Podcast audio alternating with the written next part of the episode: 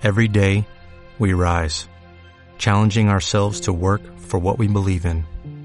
At U.S. Border Patrol, protecting our borders is more than a job, it's a calling. Agents answer the call, working together to keep our country and communities safe. If you are ready for a new mission, join U.S. Border Patrol and go beyond. Learn more at cbp.gov/careers. Muy buenos días, muy buenas tardes, muy buenas noches. Semen, soy este nuevo episodio de Script Time donde vamos a continuar hablando un poco más de lo que es el camino de la programación.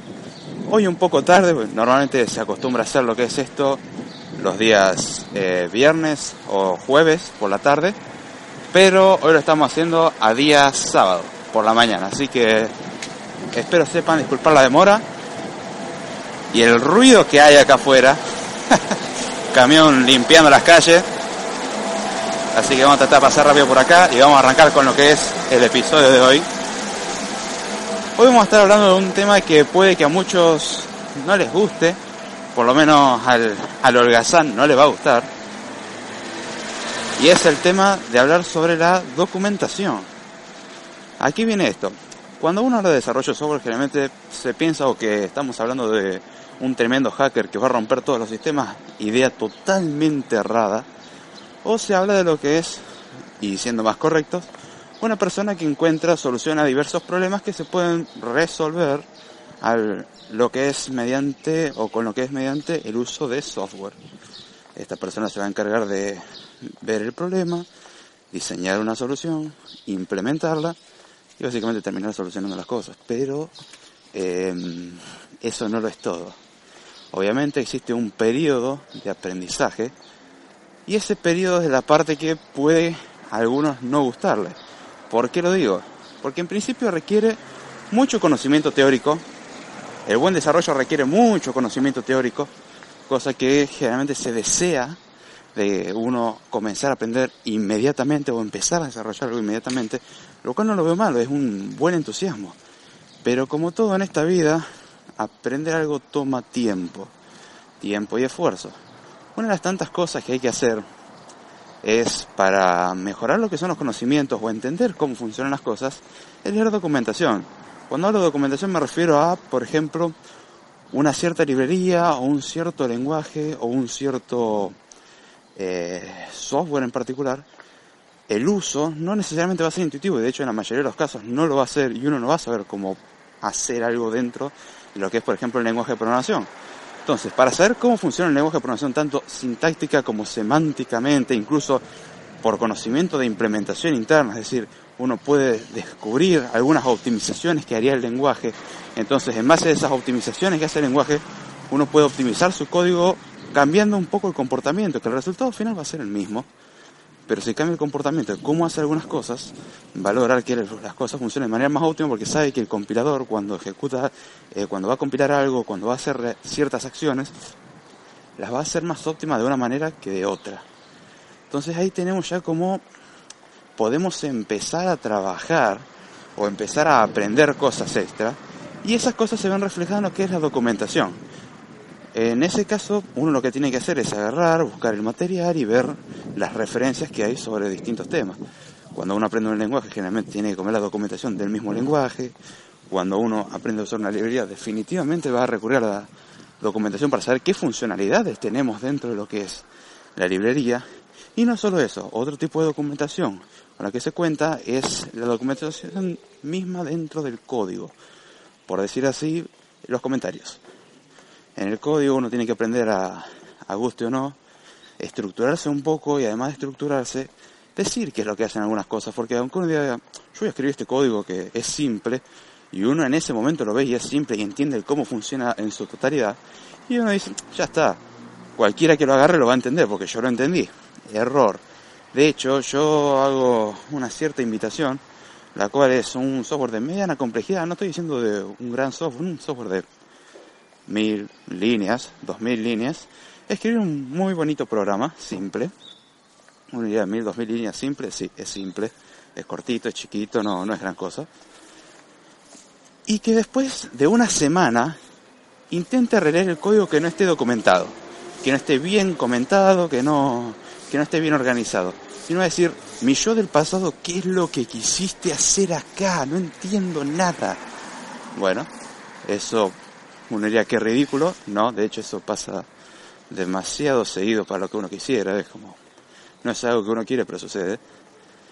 Eh, y uno se imagina, a ver, si yo que fui el que lo hizo, después de una semana, después de un mes, no tengo la más mínima idea de cómo lo hice y de hecho estás un rato muy largo tratando de deducir primero qué es lo que hace y después cómo lo hace, porque no te acordás de cómo hiciste eso, sino que, ¿qué pasa si le damos eso a otra persona? Alguien que no tiene la más mínima idea de qué es lo que hicimos nosotros. O sea, nosotros le damos el código así como, toma, arregla el problema que tiene. Primero va a tener que encontrar el problema, pero antes va a tener que saber qué es lo que hace para saber cuál es el problema, el cómo funciona para saber cómo resolver el problema. Y ahí es donde juega una parte importante lo que es la documentación, de decir, por lo menos qué hace cada función, qué hace cierta porción de código, porque hay veces que uno lee ciertas instrucciones y la intuición no da a decir, ah, esto lo que está haciendo es abrir un archivo extrayendo su contenido y haciendo una copia de seguridad. Es como que uno lee todo eso y el resultado final va a ser ese, pero en principio no, son muy intuitivos. En el lenguaje de programación imperativo justamente tenemos ese efecto, de que uno lee y, y si algo que se ponga así dibujito o se ponga a graficar en la cabeza no, no llega a ningún resultado. Entonces ahí es donde juega parte la documentación. ¿Y por qué digo algo que a la gente no le gusta? Porque en principio implica leer. Y leer implica no trabajar en ese momento, porque no puedes leer y trabajar a la vez. Entonces tenés que estar leyendo, aprendiendo, y uno diría, ¿cuánto tiempo es necesario? Depende. Depende de lo que estemos aprendiendo, pero garantizo que un buen desarrollador se lo va a pasar comiendo documentación mucho tiempo. Ya les digo, el tiempo óptimo de codeo, de codificación, de escritura de código es eh, 80-20, o sea, 80% del tiempo diseñando y haciendo otras cosas y 20% escribiendo real, realmente código. Esa es una excelente práctica y esas son las buenas prácticas. Uno, ¿qué es lo que hace generalmente? Escribir código, el código no funciona, hay que revisar, debuguear, eliminar errores, volver a ejecutar, va a haber otro error, vuelta al mismo proceso. Y así empezamos a repetir el proceso de mm, escritura refacturado, escritura refacturado, escritura refacturado, eh, muchas veces.